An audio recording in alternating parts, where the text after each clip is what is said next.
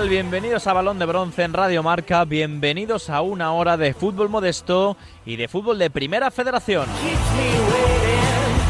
También hablaremos ¿eh? de la segunda federación de la cuarta categoría de nuestro fútbol. Hoy nos iremos hasta Murcia para hablar con Edu Oriol, futbolista de UCAN Murcia.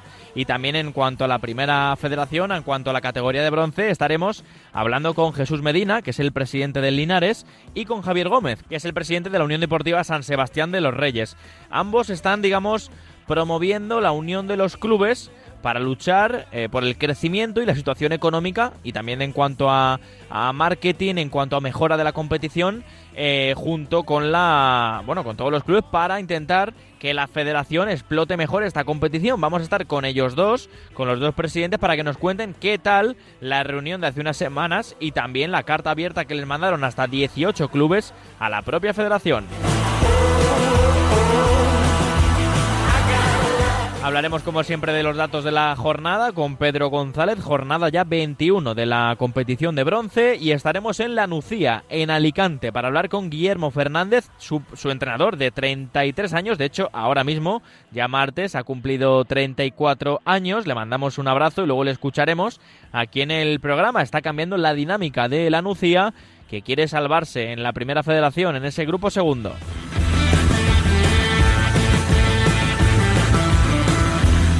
Bueno, y también tendremos a Diego García para que nos hable de dos de los grandes equipos de la segunda federación, dos de sus mejores temporadas. Hablaremos del elegido, el equipo almeriense y también del equipo extremeño del villanovense. Todo eso aquí en Balón de Bronce, en Radio Marca, el fútbol modesto, la primera federación, la segunda red, aquí en la radio del deporte. Empezamos.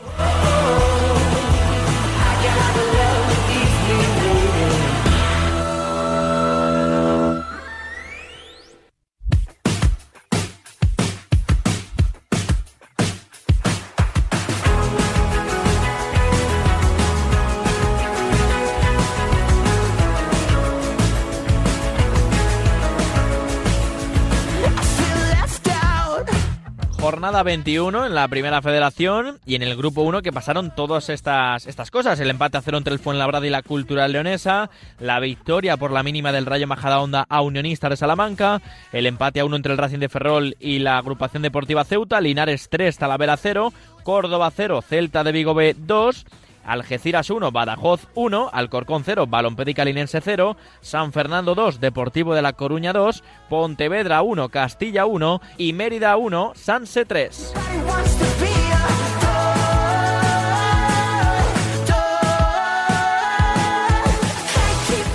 En cuanto a la clasificación, el Alcorcón es líder con 43 puntos, segundo es el Castilla con 41, tercero es el Córdoba con 40, el Depor es cuarto con 39 puntos, cuatro más que el Racing de Ferrol que es quinto.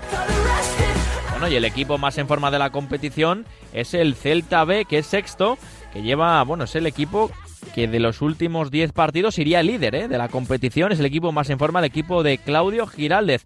Lleva 33 puntos y es sexto a dos del Racing de Ferrol.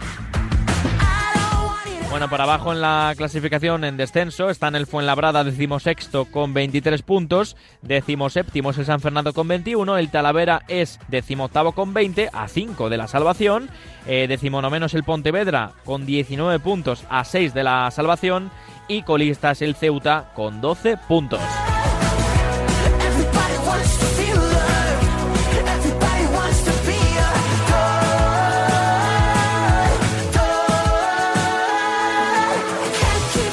En el grupo segundo, Sociedad Deportiva Logroñés 1, Real Murcia 0, El Dense 0, una Promesas 0, Barça Athletic 1, Real Sociedad B 1, Castellón 1, Cornellá 0, Bilbao Athletic 3, Unión Deportiva Logroñés 0, Atlético Baleares 1, Lanucía 1, Alcoyano 0, Numancia 0, Intercity 1, Nastic 2, Calahorra 1, Sabadell 1 y Amorebieta 2, Real Unión de Irún 1.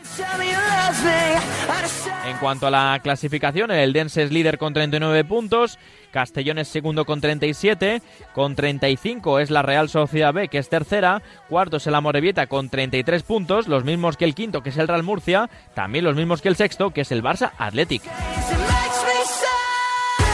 En descenso, Atlético Baleares, decimosexto con 25 puntos, decimoséptimo Intercity con 23, la Unión Deportiva Logroñés es decimoctavo con 21 puntos a 5 de la salvación, el Bilbao Athletic de Alex Payares es decimonomeno con 17 puntos y el colista es el Calahorra con 14 puntos a 12 de la salvación.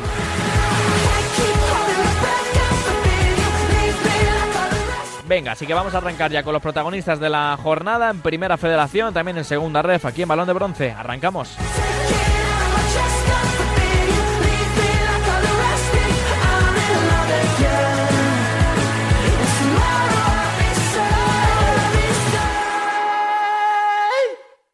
Balón de Bronce. Te acompaña Rafa Maínez.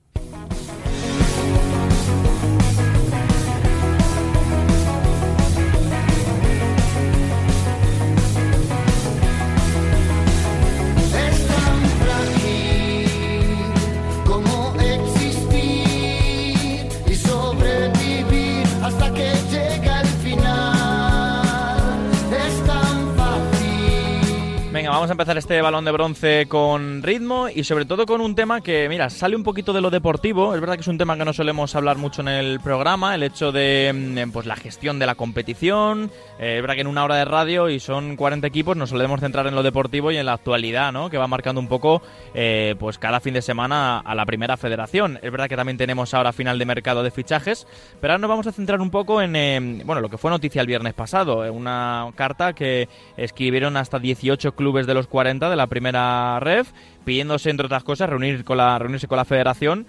También esto viene de la reunión que se tuvo hace un par de semanas en la que, bueno, que yo creo que hay equipos que todavía necesitan saber algo, algunos más de, detalles de, pues, del control económico, de, la competición, del arbitraje, de muchos puntos que, que oye, yo creo que nuestros siguientes invitados eh, llevan en parte la voz cantante porque también son los que intentan pelear por los derechos de la competición. Eh, son los que está intentando también reunir a, algunos de los clubes, por no decir a, todos o a la mayoría, para que todos, digamos que remen juntos y que esta competición que es de la federación pues también el organismo mm, presidido por Rubiales que se dé cuenta también de lo que puede explotar en esta, en esta primera federación, que lleva apenas año y medio de existencia, pero que podría estar mucho mejor gestionada a nivel de lo extradeportivo, porque ya estamos de acuerdo que en lo que está en el, derbe, en, el, césped, en el verde, es espectacular. Vamos a presentar a uno de los presidentes que nos acompaña, que es Jesús Medina, presidente de Linares Deportivo. ¿Qué tal, Jesús? Muy buenas. Buenas tardes, Rafa. Y también nos acompaña Javier Gómez, que es presidente de la Unión Deportiva San Sebastián de los Reyes. ¿Qué tal, Javier? Muy buenas. Buenas tardes, Rafa. A ver, lo primero de todo, ¿cómo estáis? Bien, los dos, después de una victoria, bien, ¿no? Jesús. Todo, genial, la verdad que después, después de una victoria de, sumar tres puntos que necesitábamos como al comer, llevábamos nueve, nueve partidos seguidos consecutivos sin ganar y la necesitábamos ya. Así que al final, hoy lunes, después de una victoria, se ve todo de color de rosa. Y Javi con el Sanse igual, imagino. Igual, igual. Nosotros después de seis, seis derrotas seguidas, la semana pasada conseguimos empatar y esta victoria esta semana, pues un poco... Sobre todo, eh, lo que ayuda mucho es en la moral de los, de los chicos, ¿no? De los jugadores que, como, como bien sabes, Rafa, eh, el estado anímico eh, influye mucho en esto del fútbol, ¿no? Y, les venía muy bien a los chicos esta victoria. Totalmente, vamos, influye muchísimo. A ver, por intentar que la audiencia, eh, digamos que se ponga en antecedente y, situarla, hace unas semanas tuvimos esa reunión de, bueno, tuvimos, tuvisteis esa reunión de los clubes de, la primera federación con la, con la federación, en Las Rozas, con Luis Rubiales, Andreu Camps, estaba también Javier Bich, el, el director de la competición. Em, ¿Con qué sensación salisteis de esa reunión? Jesús, empiece por ti.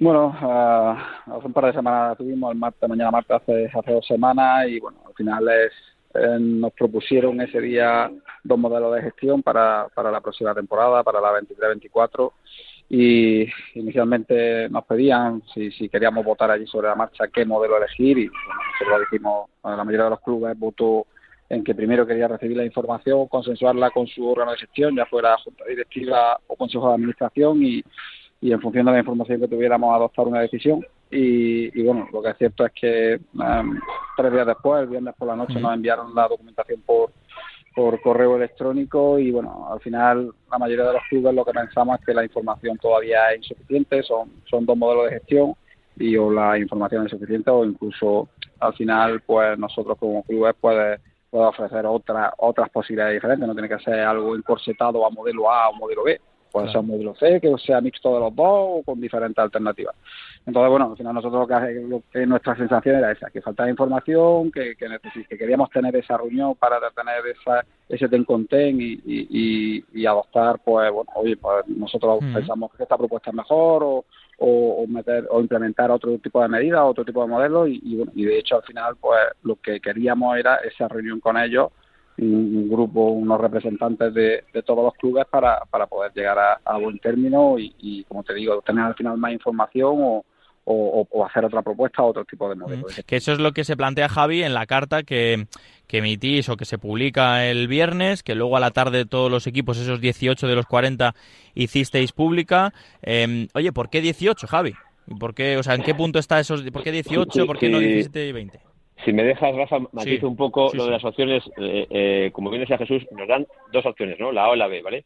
Pero es verdad que todo aboca a que votemos la B porque lo que nos dicen es si eliges la opción A, no hay ayuda, y en la opción B, según ellos, hay ayudas, ¿vale? Con lo cual, todo aboca a que quieren que votemos la B. Y ahí es donde en la B hay ciertos puntos que, que, explicamos en esa carta, como bien decía Jesús, donde necesitamos más aclaración sobre el control económico, sobre temas de licencias, una serie de cosas, ¿vale? Y algunos temas en los que no estamos de acuerdo, por ejemplo, es eh, darle a la federación en exclusiva los derechos para la gestión comercial, ¿vale? Porque lo que hemos visto es que ya solo hemos dado 18 meses y en 18 meses no ha entrado ni un solo patrocinador en, ningún equipo, ¿no? Con lo cual, lo que decimos, hombre, si después de 18 meses no has tenido ningún patrocinador, ¿por qué te voy a dar la exclusiva de esto sin EDIE para la categoría, no? Hablemos, explicarnos un poco el trabajo que habéis hecho en 18 meses, por qué no ha funcionado y veremos si os lo damos o no lo damos, ¿no? Pero no de prisa y ¿vale? Es un poco el, punto de partida. Eh, ¿Por qué 18? Pues mira, eh, no, no, hay un no hay un extracto eh, de por qué 18 podrían haber sido 23 o podrían haber sido 15, eh, ¿vale? Que digo, nos consta, mm. ¿vale? Que hay más de 20 equipos que no han votado, ¿vale? Eh, Los modelos que, propuso la federación. Eso es, ningún modelo porque estaban de acuerdo, estábamos de acuerdo todos en que el modelo B tenía que ser explicado y tenía que ser debatido, ¿vale? Y era necesaria una aclaración. Entonces, ¿hay algún equipo que ha preferido no unirse en una carta? Porque ya sabes que cuando apareces en una carta con un grupo parece que eres malo. Entonces, eh, hay gente que ha decidido votar independientemente o no votar y no contestar, ¿vale? Mm. Y luego una serie de equipos que charlamos habitualmente, que tenemos mucha comunicación, decidimos hacerlo conjunto porque entendíamos que éramos capaces de aunar la, misma idea de lo que estábamos pidiendo, ¿no? En un documento. Y con lo cual decidimos firmarlo 18 equipos, ¿vale? Pero nos consta ya te digo que más del 50% de los clubes no ha votado. Pero una pregunta, y a los dos, eh, a ver, aunque haya, o sea, aunque se supere esa mayoría en cuanto que no hayan votado equipos, eh, los restantes es porque al final entramos ya en una, entre comillas, guerra de que están con la federación, de que tienen miedo a represalias. O sea, yo lo que no entiendo, y lo puse otro día en Twitter, ¿por qué aquí no hay un... Eh, eh, no sois 40 en ese sentido? ¿Por qué no hay equipos que es porque van de la cuerda de la federación? Eh, ¿Qué notáis y qué percibís vosotros? O sea, ¿Habréis hablado con todos los equipos o con la mayoría de equipos? ¿Hay alguno que os ha dicho no porque no me da la gana? No, no, hay ninguno que nos ha dicho que no porque no me da la gana, ¿vale? Eh, yo creo que aquí hay, hay distintos, mm. distintos motivos, ¿no? Y hay, y hay, que exponerlo claramente, ¿vale, Rafa? Hay equipos que creen que van a ascender a la segunda división, ¿vale? ¿vale? O que tienen consejos de administración con gente que tiene una serie de negocios, una serie de cosas distintas al fútbol, ¿vale? Y eh, de, eh, no quieren mojarse ni para uno ni para otro. con lo no cual, les interesa. No les interesa eso es, que, no le aporta valor eh, el unirse con los demás dos equipos, ¿vale? ¿Por qué? Porque sacan sus abonos y tienen 15.000 socios, tienen su, su publicidad, la gestionan directamente ellos, con lo cual son autosuficientes e independientes y no quieren nada, ¿vale? Hay otros equipos que se ponen al borde de la federación porque entienden que la federación, eh, por la vía de subvenciones, que es un poco lo que nos dijeron en, la charla, eh, les cubren una parte del presupuesto y por lo tanto no quieren tener ningún riesgo para poder perder mm, mil euros de subvención porque les supone un problema y por lo tanto deciden también ir en esa línea, ¿vale? Y eh, bueno pues algún otro equipo pues que tiene circunstancias nuevas de que les ha comprado un inversor o el inversor es de fuera de España con lo cual es muy difícil comunicarse no sí por ejemplo el Castellón a lo mejor por ejemplo. Por ejemplo. Esos son los tres perfiles digamos de, de, de, equipos que no es que no quieran o si quieran sino que directamente eh, que no es, el momento, no es el momento para ellos, para ello, ¿no? Oye, y Jesús, eh, del viernes aquí, ¿ha habido alguna noticia con la federación a raíz de la carta? ¿Ha habido alguna novedad o, todavía no? No, bueno, al final no, no hemos tenido, o sea, eh, emitimos la carta eh, que ya la federación nos dijo que no, no, íbamos a reunirnos con ellos, la emitimos el viernes por la tarde y, y, hasta ahora tampoco ha habido más noticias, no tenemos más noticias por su parte. Eh, al final, pues nosotros lo que queremos es llegar a un consenso con ellos, como bien ha explicado Javier antes, hay esos tres tipos de perfiles de clubes que, entre comillas, al final lo que no quieren tampoco es tener problemas, nosotros tampoco queremos tener problemas porque eh, nos señalemos con una carta, simplemente queremos queremos soluciones y queremos aportar también nuestro grano de arena a, algo tan importante como es la gestión de la, de la temporada que viene en Primera Federación. Llevamos dos temporadas en las que, pues bueno, eh, queda plasmado eh, incluso en la plataforma económica que tiene la Federación el déficit económico que tenemos los clubes. Al final es de media de 1,2 a 1,5 millones de euros de pérdida por club. Eso es una barbaridad en la cifra de negocio que tienen los clubes. Y, entonces creemos que es el momento en el que todos, como tú bien dices, oye, tendríamos que estar los 40 juntos, todos todos juntos para conseguir que la categoría sea viable económicamente. Eso es lo que queremos, no queremos otra cosa, no queremos problemas, no queremos, lo único que queremos es que esto sea viable económicamente. Lo que pasa es que, bueno, que ya te digo, ahí al final clubes pues que no quieren problemas o que, o que sí son autosuficientes, pero bueno, eh, yo creo que es algo súper importante y que, y que tenemos que ponernos firmes para, para que haya una solución y que lleguemos a, eso, a esa viabilidad económica, que, es fundamental. Lo que sí que vemos, Rafa, es que, y perdona que interrumpa, es que eh, del año pasado a este año, ¿vale? Yo creo que el año pasado, como era el primer año, en una experiencia piloto, mm. ¿vale? Eh, todos los clubes, eh, a su manera, dieron un voto de confianza, ¿vale?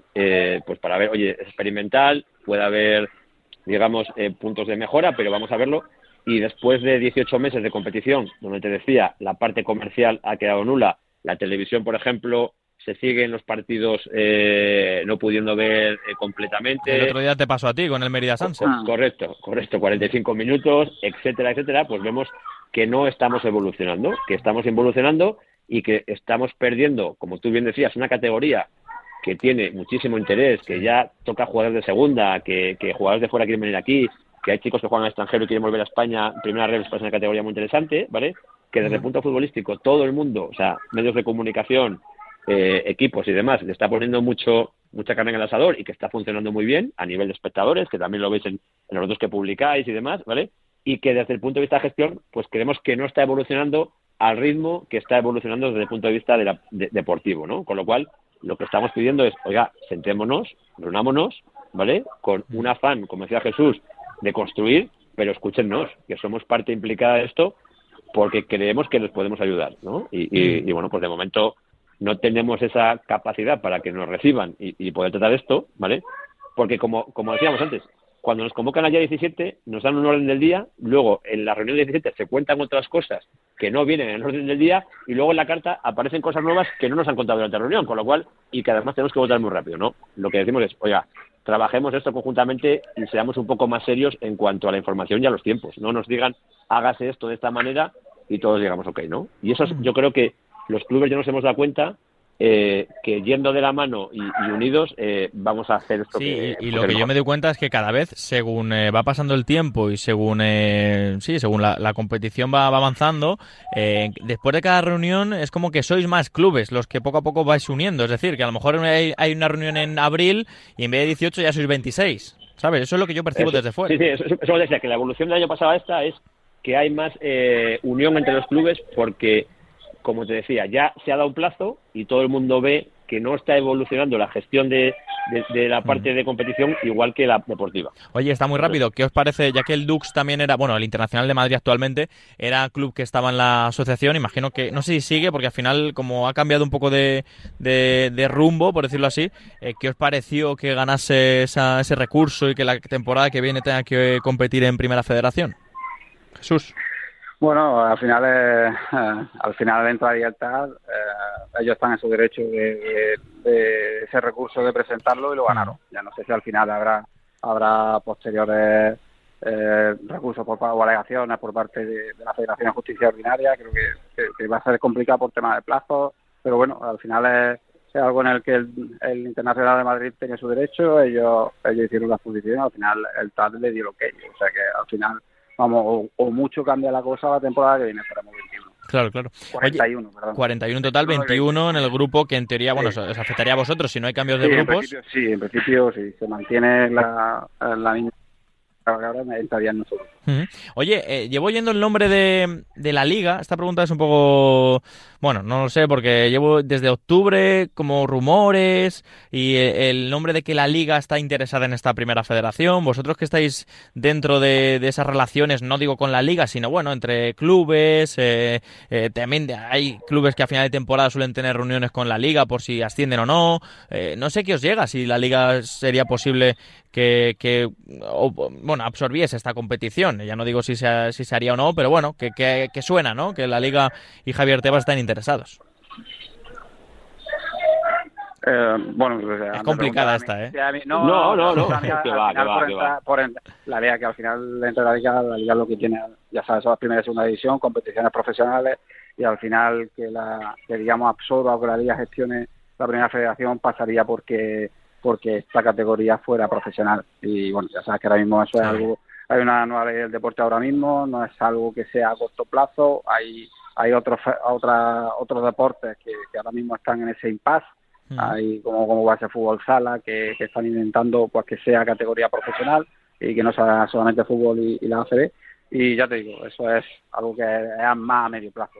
yo, yo ahí, Rafa, si, si, te contesto, o sea, que no, es una pregunta, vamos, que, mucho menos nos sale de dolor de cabeza. Es más, te digo, lo hemos hablado con Javier Vich, ¿vale? Y yo personalmente he hablado con Javier Vich. Eh, en otras ligas europeas, como bien ha explicado Jesús, aquí hay una parte que es la parte profesional y la parte eh, no profesional, ¿no? Nosotros ahora mismo no somos profesionales, con lo cual la liga no puede participar en la gestión, ¿vale? Como ha pasado con el femenino, que cuando se ha hecho profesional, pues oye, hace una parte de la gestión. En este caso, hablado con, con Javier Vich, ¿vale? El, modelo que hay en Europa, por ejemplo en Italia, donde se destina un porcentaje de la televisión que generan los clubes de primera y segunda división en Italia, ¿vale? Eh, se destina en torno a 700.000 euros por club, ¿vale? De la tercera categoría, ¿vale?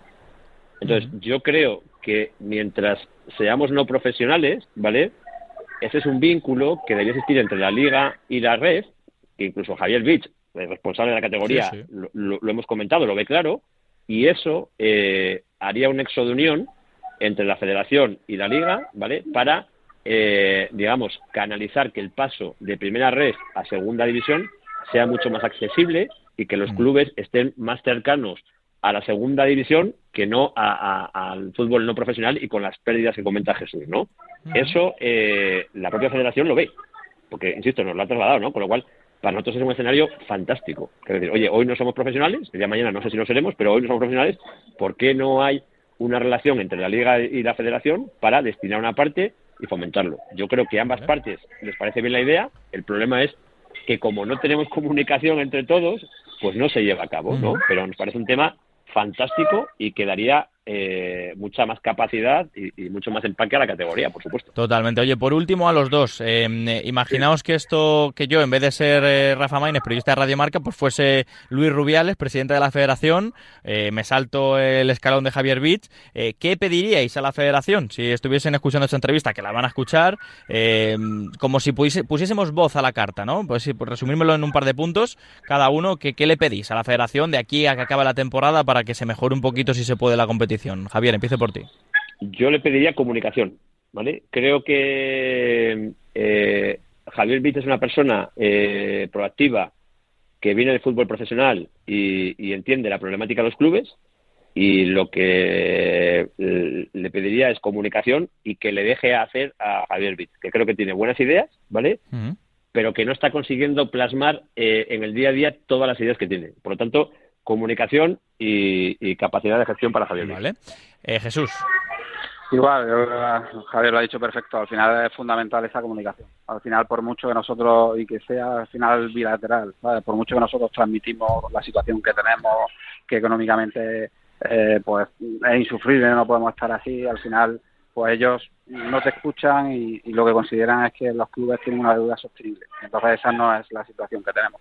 Así que yo creo que es fundamental que sea, que sea bilateral, que nos escuchen, que reflexionen, que dejen trabajar a Javier Vic y que, y que al final que, nos oye, que, que, palpa nuestros problemas día a día y que pueda gestionar y, nosotros, ya te digo, eh, pues apostar por estar con ellos, por seguir construyendo y, y, e implementar un modelo de gestión en el que esto sea económicamente viable. Bueno, que eso es lo que queremos todos, ¿eh? tanto los clubes, jugadores, eh, la prensa que cubrimos esto, cuanto más profesional sea, mucho mejor para, para todos. Eh, nada más, ha sido un placer, Presis, eh, escucharos aquí en Balón de Bronce y hablar un poquito de la, de la competición. Ojalá en unas semanas, en unos meses, antes de que acabe la temporada, pues pueda reuniros aquí otra vez y charlamos y comentar, pues Rafa, ¿te acuerdas de aquella entrevista? Pues mira, ha habido comunicación, ha habido, hemos tenido una reunión, pues ojalá. Así que nada, muchas gracias y, mucha suerte, ¿vale? A ti, muchas, gracias, Rafa. Un abrazo. A ti. Un abrazo, chao.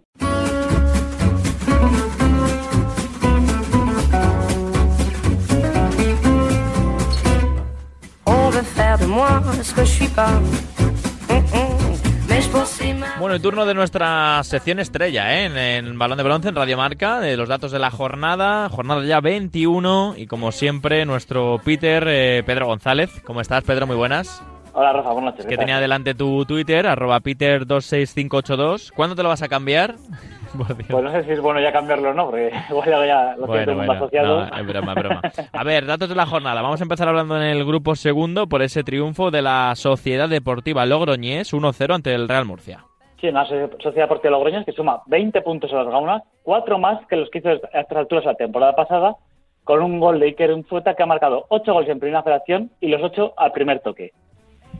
Y también tenemos que hablar del empate a cero entre el Fuenlabrada y la Cultural Leonesa. Sí, la Cultural que no marca un gol fuera de casa en una primera parte desde hace casi cuatro meses, que fue Jonander mm. al Talavera, y el Fuenlabrada que ha marcado cinco goles en los últimos tres meses, y fíjate, fue el segundo mejor local en los primeros seis partidos en casa, mm. con 15 puntos, y en los últimos cinco solo ha sumado dos. Ahí está, el dato del Fuenla también. Eh, otro empate a cero, el del Dense, en el grupo segundo ante Osasuna Promesas. Sí, un, un Eldense que sigue invicto de local.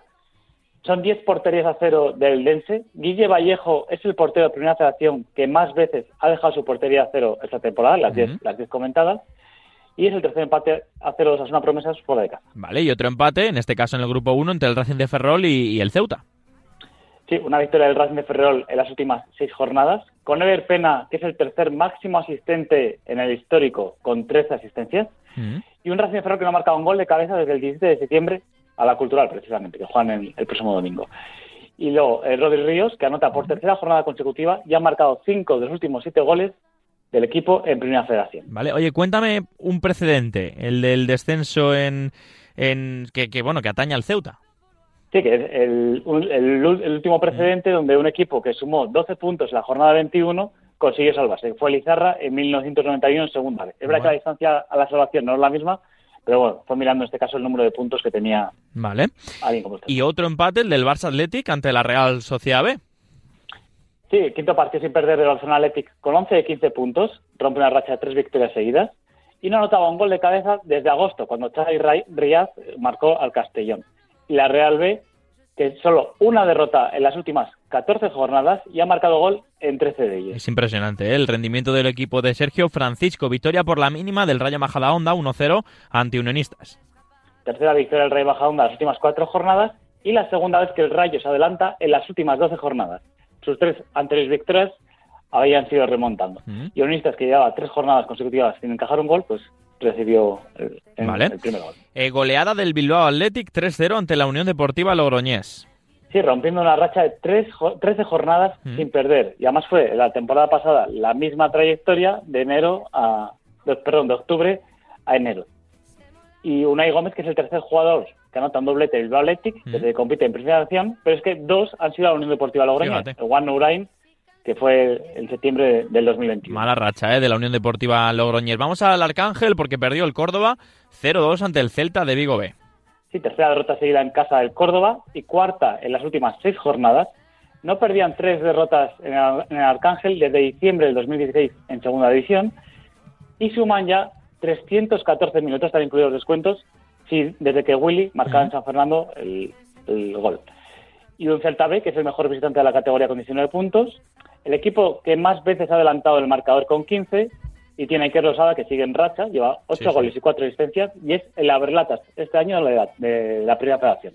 ya lo ha hecho seis veces esta temporada. Vale. Triunfo 1-0 con ese tanto de Fabricio eh, ante la Unión Esportiva Cornellá con un gran eh, bueno rendimiento de su portero, de Anáquer.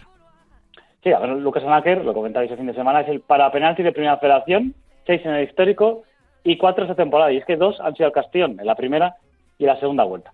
El Castellón, que es el equipo que más goles de estrategia marca en primera federación, 11 con 9 de córner, lo que le hace que es el equipo que también más goles de córner marca esta temporada. Vale, vamos a otro 0-0 que fue en, Santo Domingo, ¿eh? entre el Alcorcón y la, y la Balompédica Linense. Alcorcón que sigue invicto de local, 24 de 30 puntos, pero es la primera vez que se queda sin anotar en casa. Y antes de la llegada de Rafa Escobar, la Balón ha sumado 4 puntos en 8 partidos y con él ha sumado 24 puntos en los 13 partidos siguientes. Otro empate, el del Atlético Baleares, 1-1 ante la Nucía de Guillermo Fernández. Sí, Atlético Baleares que no ha marcado un gol de local desde el 6 de noviembre. Ha sumado en 9 de los últimos 11 partidos, pero ojo, 6 con empate. Y la Nucía, que es el rey del empate, ya suma en total 11 partidos terminados en empate. Goleada 3-0 del Linares en Linarejos ante el Talavera. Sí, el Linares que no ganaba en Linarejos desde el fin de semana del 5 o 6 de noviembre, que casualmente es el mismo fin de semana que el Talavera no perdía. Las nueve jornadas sin ganar de uno y las nueve jornadas sin perder del otro. Y una de San Cris que llega a las cinco asistencias de lo que llamamos de, temporada. Gran futbolista el que viene del, del Leganés. Eh, a ver, otro empate a cero entre el Alcoyano y el Numancia. Hemos tenido muchos empates, Pedro, esta jornada en los dos grupos. Sí, llevamos dos jornadas con muchos empates. Mm.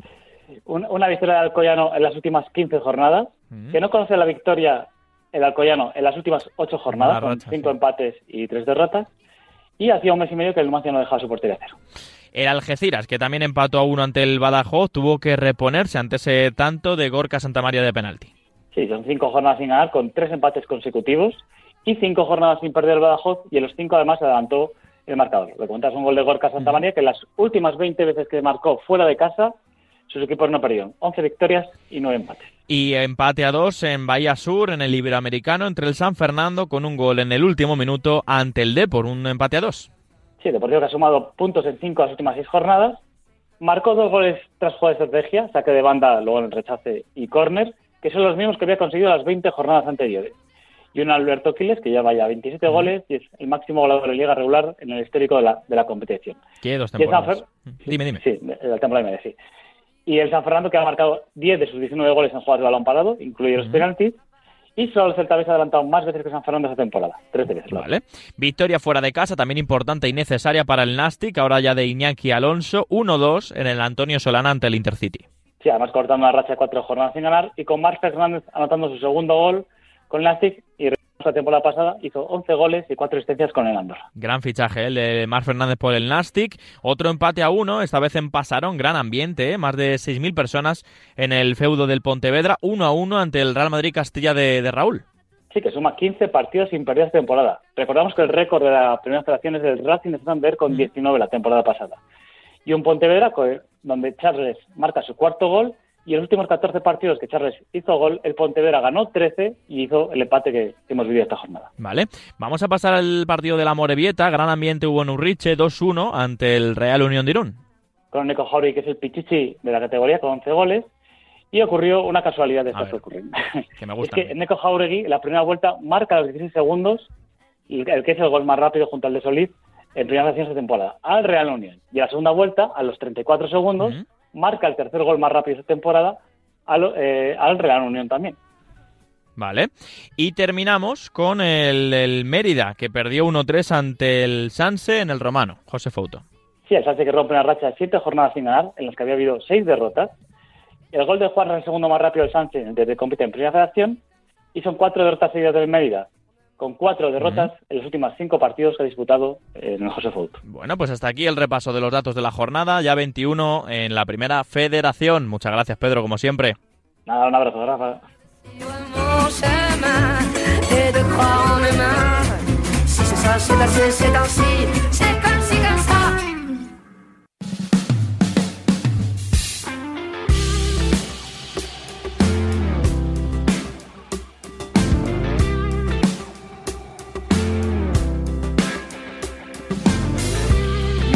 Manera de perder la horizontalidad tranquila, rendida ante el sueño. Misma manera de volver a lo los aromas conocidos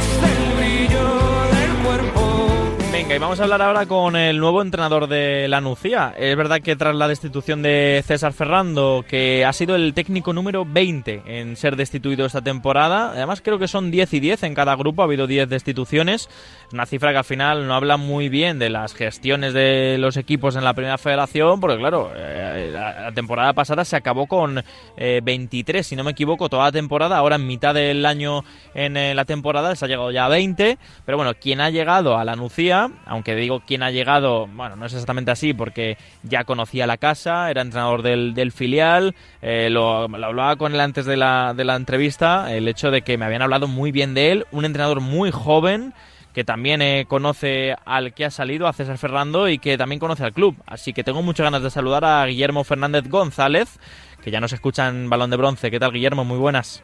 Hola, muy buenas tardes. ¿Qué tal? ¿Cómo estás? Bien, un placer. Eh, deseando escucharte, que nos cuentes. eh, además, estoy leyendo aquí una de tus descripciones en redes sociales, disfrutando a través del fútbol, que mientras dure sea eterno, ¿no? Así es, es justo lo que busco, ¿no? Bueno, disfrutar en el día a día en el fútbol que me apasiona, por lo tanto el día a día es lo que te da esa energía para, para continuar y que mientras dure sea eterno, eh, aprovechar los momentos al máximo, exprimirlos y es un poco mi, filo- mi filosofía de Qué vida. bueno, qué bueno. Oye, eh, ¿puede ser que tengas 33 años? Sí, 33, mañana 34. Mañana, fíjate, no lo he hecho aposta, ¿eh? no sabía que era tu cumpleaños mañana, así que bueno, cuando la gente también escuche la entrevista eh, esta semana por podcast y tal, bueno, ya será tu cumpleaños. A ver, eh, primeras sensaciones tras ser el primer entrenador eh, de la Nucía, tras esa salida de, de César. sensaciones muy buenas. Eh, la llegada la semana pasada, el miércoles hicimos la primera sesión, por lo tanto hemos tenido mucho trabajo concentrado para preparar el partido de Baleares, porque normalmente tienes toda la semana, entonces hemos perdido dos días, lunes, martes, y bueno, pues ha sido un poco estresante porque hemos tenido que invertir más horas, eh, pero bueno, muy contento porque, como digo, me apasiona y, y luego el partido, bueno, salió muy bien. Eh, a pesar de los inconvenientes, hemos sabido reponernos, una muestra de carácter muy buena y vi muchas cosas del equipo que me encantaron para que sean unos buenos cimientos para crecer en el futuro. Oye, ¿crees que a veces en el fútbol e incluso en estas categorías eh, hace falta más estos movimientos de valentía que ha tenido, por ejemplo, la Nucía de se va un entrenador apuesto por el, el que era segundo también, el técnico del filial, pese a que sea joven? ¿Hace falta a veces esta mm, valentía de poner al técnico joven y apostar por el de la casa? Sí, bueno, lo primero es que la casa tiene que confiar en el técnico, o sea, tiene que creer que lo hace bien. Y en este caso, el mérito total es de Kiko. Ha sido muy valiente en tomar esa decisión. Tengo muy buena relación con él. Él conoce muy bien el filial, conoce muy bien cómo trabajamos.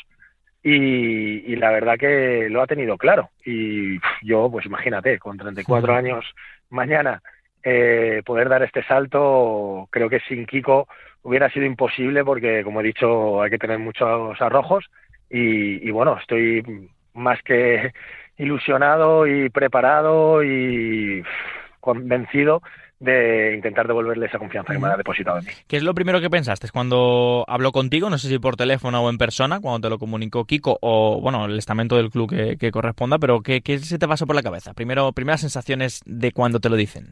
Pues primero sorprendido porque claro, eh, es un salto muy grande. Yo sabía que Kiko me tenía en estima, pero, pero bueno, que sea yo su primera opción, pues me halagó muchísimo. Y luego muchísima ilusión, muchísimas ganas.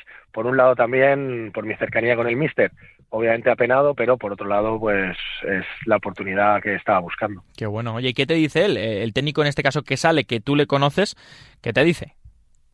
pues nada, me deseó suerte, que dentro de lo malo, eh, que le gustaba que fuera yo su sustituto y, y bueno, me dijo que estuviera tranquilo, que fuera yo mismo, que tuviera personalidad y bueno, eso es lo que estoy intentando y muy agradecido por sus consejos. obviamente. Estoy mirando la, la plantilla de la Nucía eh, y es un caso extraño porque creo que, bueno, creo, sí, creo que no hay ningún jugador mayor que tú. Bueno, uno creo, José Romera, que tiene 35 años. Eh, bueno, aquí estoy mirando en Transfermarkt, si hay alguno que a lo mejor ha salido o que no se ha actualizado, perdóname, pero que hay como 3, 4 futbolistas que tienen tu edad. ¿De qué año eres tú? ¿88, 89? o- 89. 89. Eh, eso no suele. Es decir, hay, en esta categoría a lo mejor hay futbolistas que superan esos 33, 34 años. En tu caso, ¿cómo te ha aceptado el, el vestuario, mister?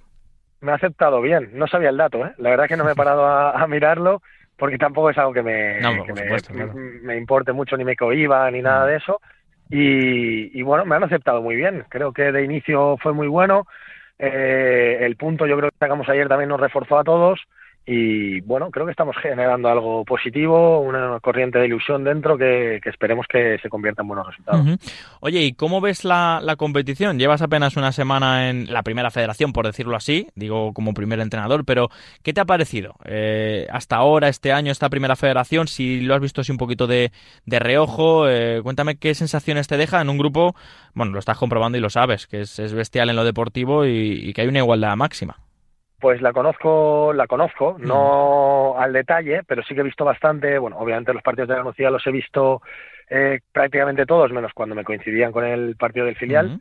Y luego cuando tengo huecos sí que veía otros partidos también, porque bueno, pues me interesa ver fútbol, aprender y, y ver también un poco los rivales del equipo, pues, pues bueno, por curiosidad también. Y la categoría es de muchísimo nivel, con jugadores de muchísimo nivel, entrenadores de muchísimo nivel y luego hiper igualada. Los partidos siempre se definen por muy pequeños detalles y, y al final controlar todo eso pues es apasionante, pero es un reto complicado también. Tengo que mirar el dato. Em, no quiero meter la pata, porque sé que, por ejemplo, Miki Yadó del Sabadell es muy joven, Alex Payares del Vivaltic es muy joven, pero puede ser que ese es el técnico más joven del grupo. ¿eh? Tengo que comprobarlo bien.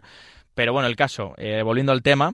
em, mira, el otro día dijo Germán Crespo, el entrenador del Córdoba, en el grupo 1, em, que hay futbolistas de la plantilla como que están medio distraídos por el hecho de que estamos en, en mercado de invierno. Hace poco también vi a otro entrenador del fútbol profesional que lo, que lo recalcaba. ¿Cómo es el caso en la Nucía? Eh, estamos a punto de terminar el mercado. ¿Cómo mm, esta última semana has notado a tus futbolistas? Si hay alguno que está pendiente de una salida, de no, si eso afecta a nivel mental al futbolista. ¿Cómo se gestiona todo esto? Bueno, pues yo creo que he tenido suerte eh, en ese sentido porque he llegado ya cuando las salidas se habían producido. En principio nadie va a salir, a no ser que a última hora mañana, pero no, no tiene pinta Sí. porque vamos, nadie ha hablado conmigo ni con Kiko. Eh, por lo tanto, muy tranquilo, eh, centrados en los partidos, que yo creo que es importante también, ¿no? De haber llegado en ese momento en el que todo el mundo está tranquilo porque ya no va a haber cambios en, en forma de salidas y, y, bueno, están simplemente pendientes del día a día, de entrenar bien y de, y de pues bueno, acatando las instrucciones para poder llegar al partido lo mejor posible. Bueno, pues Guille, que ha sido un placer escucharte, ponerte voz, eh, bueno, contar un poquito más de y saber de ti, que la gente te- que sigue la primera federación sepa quién es Guillermo Fernández y aquí en Radio Marca en Balón de Bronce, que hacemos seguimiento de la competición, pues es un placer tenerte y, mucha suerte para, para este rush final de temporada, que bueno, fácil no va a ser el objetivo, pero, pero oye, nunca se sabe. Un abrazo grande y mucha suerte, ¿vale? Muchísimas gracias y muchas gracias a vosotros por el trabajo que hacéis pendiente de estas categorías, que a veces son más difíciles de seguir, pero es fundamental, pues eso, que nos deis voz, que deis voz a los jugadores y muy, muy agradecidos y muy pendientes siempre del programa. Un abrazo, Guille. Un abrazo fuerte.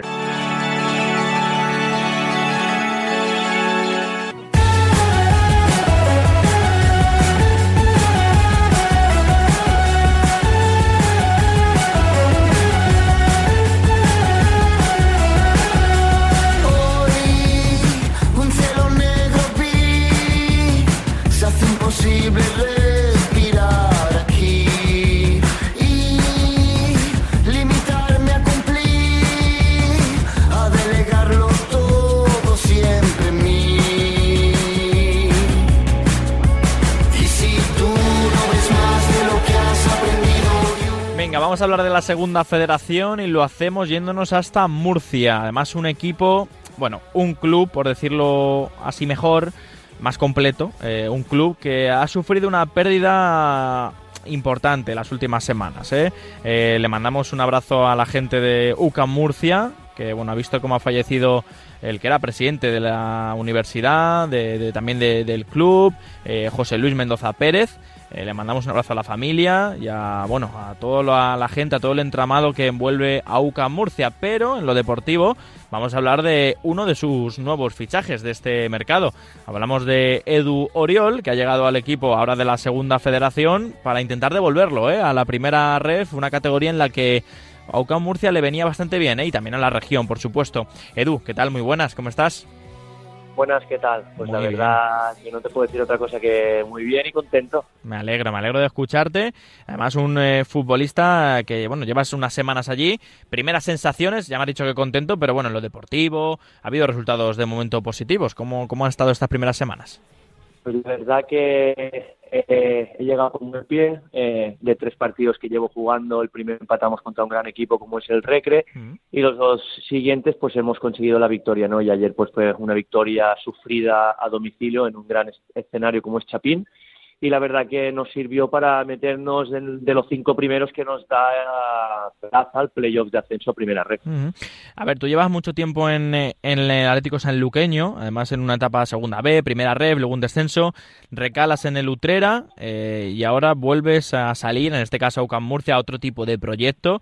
Eh, cuéntame un poco este vaivén en este último año eh, de movimientos, de sensaciones, eh, cómo estabas en Utrera y ahora cómo, cómo has eh, decidido, cómo ha surgido la opción de UCAM Murcia.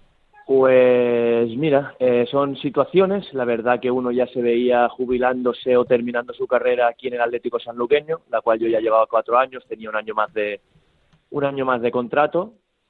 Pero bueno, al final, pues cuando las cosas no se dan y la gente que entró nueva al club, pues no querían contar con la gente que estábamos anteriormente, aunque tuviéramos un año de contrato, pues bueno, cuando no se llega a un acuerdo te hacen un despido improcedente y bueno, te ves que a últimas fechas de, de mercado y también, vamos a decirlo así, cuando te, te ata tanto también tus hijos, tu, tu familia, pues es complicado tomar decisiones, ¿no? Y al final lo más cercano era el Utrera, a la cual he estado tres meses, cuatro meses maravillosos, luchando con un objetivo que era la permanencia, pero claro, cuando te viene un UCAM de Murcia y te dice, oye Edu, queremos que firmarte, queremos que vengas aquí, pues la verdad que para un futbolista es muy fácil pues decir sí, mientras las cosas que te rodean se puedan dar, ¿no? Claro. Y además todo en un mismo grupo, que ya sabemos cómo es el grupo 4, el grupo andaluz en este caso, donde hay equipos que están sorprendiendo. Bueno, el nivel del Antequera está siendo brutal. Y luego, pues, ¿qué voy a decir de los históricos, no? Del Recreativo de Huelva, de San Luqueño, que yo también lo considero histórico, de un Vélez Málaga que ha llegado a un ritmo impresionante, pues con Montejo, entre otros, en la delantera. Eh, no cambias el grupo, eh, así que bueno, cuéntame un poco qué te está pareciendo a nivel general eh, y quién te está sorprendiendo de verdad en esta, bueno, mitad de temporada que llevamos ya. Mira, es curioso porque yo la primera jornada que juego con el Utrera, la primera jornada uno, jugamos contra la Antequera, ¿no? Y nos ganan 2 a 3. Y yo desde ese día dije, este equipo va a estar arriba. Dentro del desorden que juegan, un desorden organizado y buenos jugadores que tienen, eh, yo vi en ese equipo algo diferente, ¿no? Que tenían una identidad que les llevaría a estar a- arriba. Y luego, pues bueno, eh, es verdad que al final dicen que la- eh, los equipos con presupuestos tienen que estar arriba, pero todo el mundo sabemos que la segunda, segunda, la segunda vez al final se ganan por pequeños, por pequeños detalles.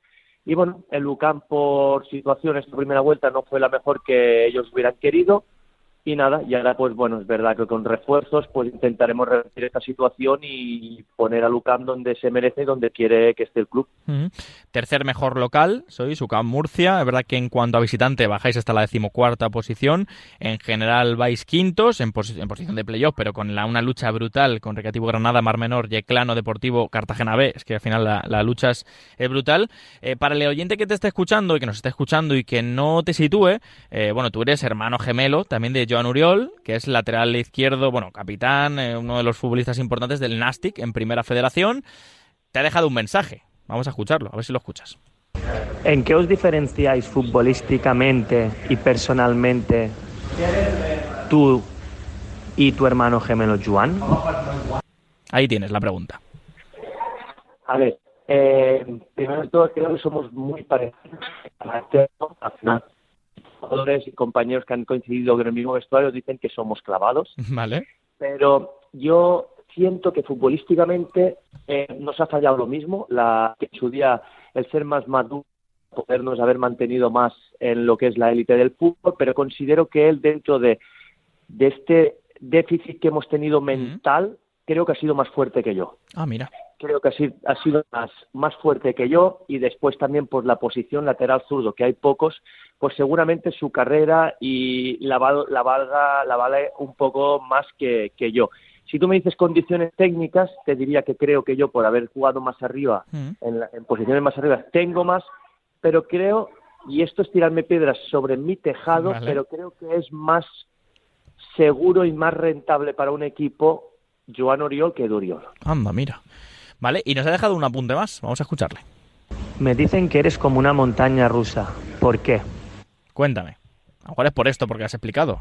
Pues por eso que te he explicado, Miguel si me conoce, la verdad. La segunda pregunta no la había ni escuchado, ¿no? Porque la verdad que también mis vaivenes personales, familiares, me han hecho un poquito también el tener un poquito esta montaña rusa en mi carrera futbolística. Ojalá no hubieran pasado. Y ya se le suma que después, pues bueno, mi falta a lo mejor de madurez me- mental en situaciones pues haya no haya decidido bien bien en ese momento. ¿no? Sí, hay- seguramente que con los años y la experiencia está claro que, que no volvería a cometer los mismos los mismos errores. Es que te quería preguntar, y para cerrar ya, eh, ahora con 36 años, si no me equivoco, sí, 36, eh, habiendo estado tanto tú como tu hermano pues en canteras importantes, eh, bueno, tú has llegado a jugar en, en primera, en el Zaragoza, bueno, experiencias de fútbol profesional.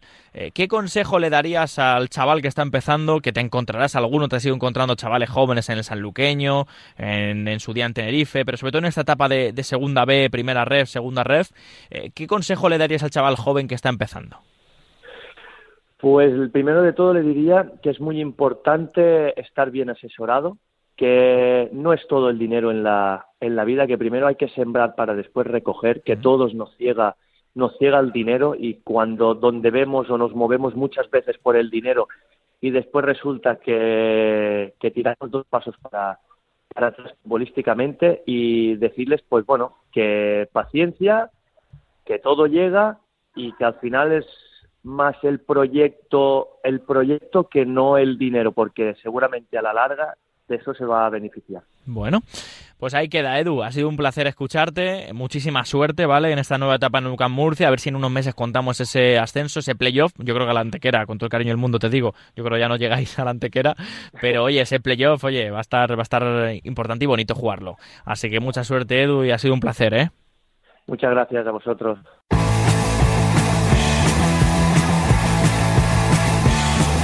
Venga, y para poner punto y final al programa este lunes, vamos a hablar con nuestro compañero Diego García, que nos trae, como siempre ya saben, pues las dos historias de la semana en cuanto a segunda ref se refiere. Diego, ¿qué tal? Muy buenas.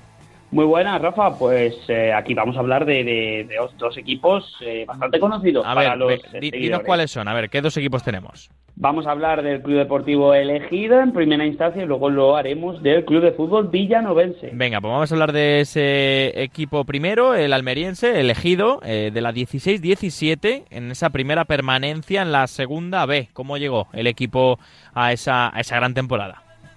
Bueno, Rafa, de- antes del equipo, eh, hablar de, de la afición al fútbol en el Ejido, que, que venía de una etapa gloriosa en la que el, eh, el poliegido, el extinto poliegido, permaneció varias temporadas en segunda antes de desaparecer. El Club Deportivo Elegido, ya el, el equipo actual, fue fundado en 2012 y fue ascendiendo categorías hasta conseguir el ascenso a segunda B en el año 2016, la etapa anterior a la que vamos a analizar ahora. Venga, futbolistas clave, que hay algunos que nos suenan. Bueno, seguramente los que nos vas a comentar nos suenan a todos. A ver. Seguro que sí, Rafa. El primero de ellos es Sufian Chacla, defensa que después de haber militado en Segunda B en clubes como La Roda, Elegido o Melilla, pasó por la cantera del Villarreal antes de debutar con el submarino en primera y también jugar para el Getafe.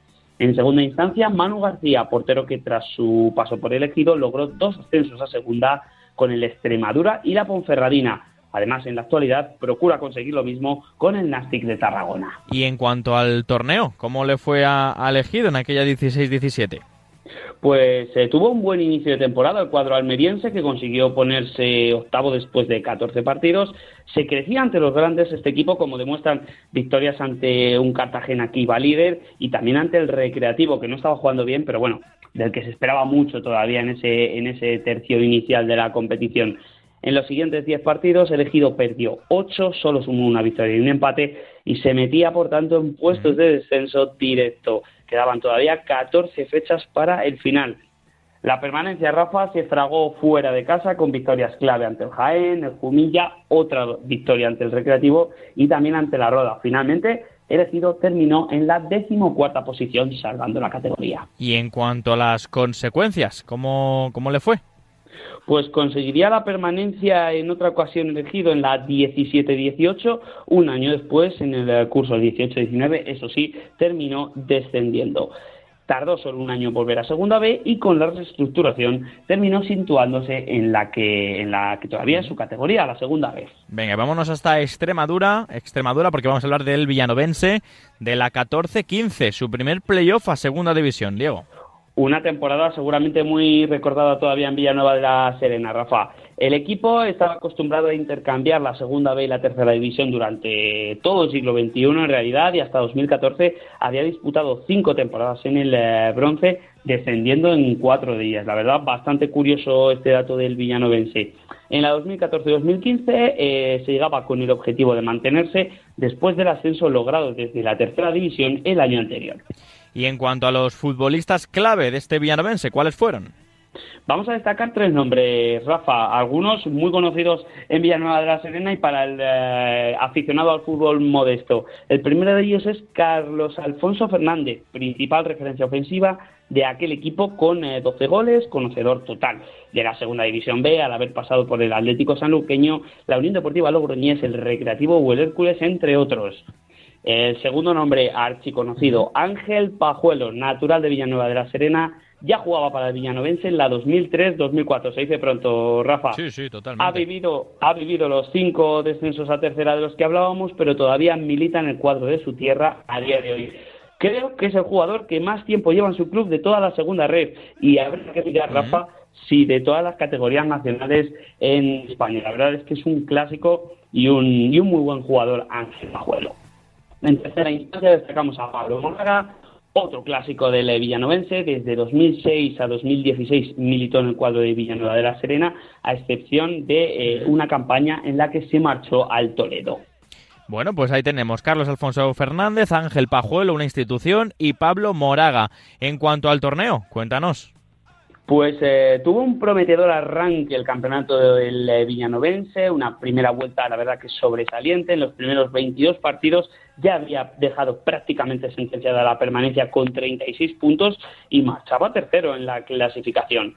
Un tramo de temporada en el que encadenó cuatro partidos seguidos perdiendo por 1-0 precedió a una racha de 10 partidos sin conocer la derrota, así que el Villanovense se mantenía en los puestos eh, privilegiados de la clasificación. Los extremeños lograron la clasificación histórica para el playoff tras una victoria en casa por 3-0 ante el Betis B.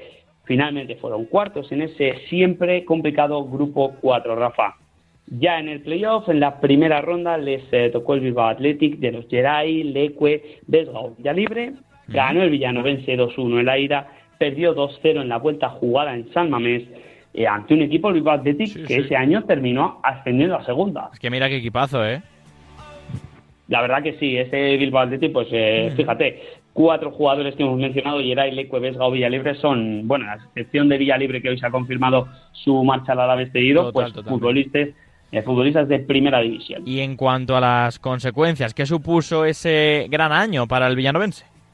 Pues empezaba Rafa la mejor etapa en la historia del club, en la cual se encadenaron cinco temporadas consecutivas en Segunda B. Había tenido dificultades para mantenerse siempre el Villanovense en el bronce, pues lo logró a lo largo de cinco años. Dos años más tarde, en la 2016-2017, volvió a conseguir la, la, clasificación para el playoff y superó en la primera ronda al Fuenlabrada. Eso sí, en la segunda cayó ante el Racing de Santander, eh, al que eso sí puso contra las cuerdas para conseguir superarla. Bueno, pues hasta ahí. Eh, el repaso una vez más, cada semana aquí de la edad de oro de dos equipos de la segunda ref. Diego, un abrazo grande. Otro para ti, Rafa.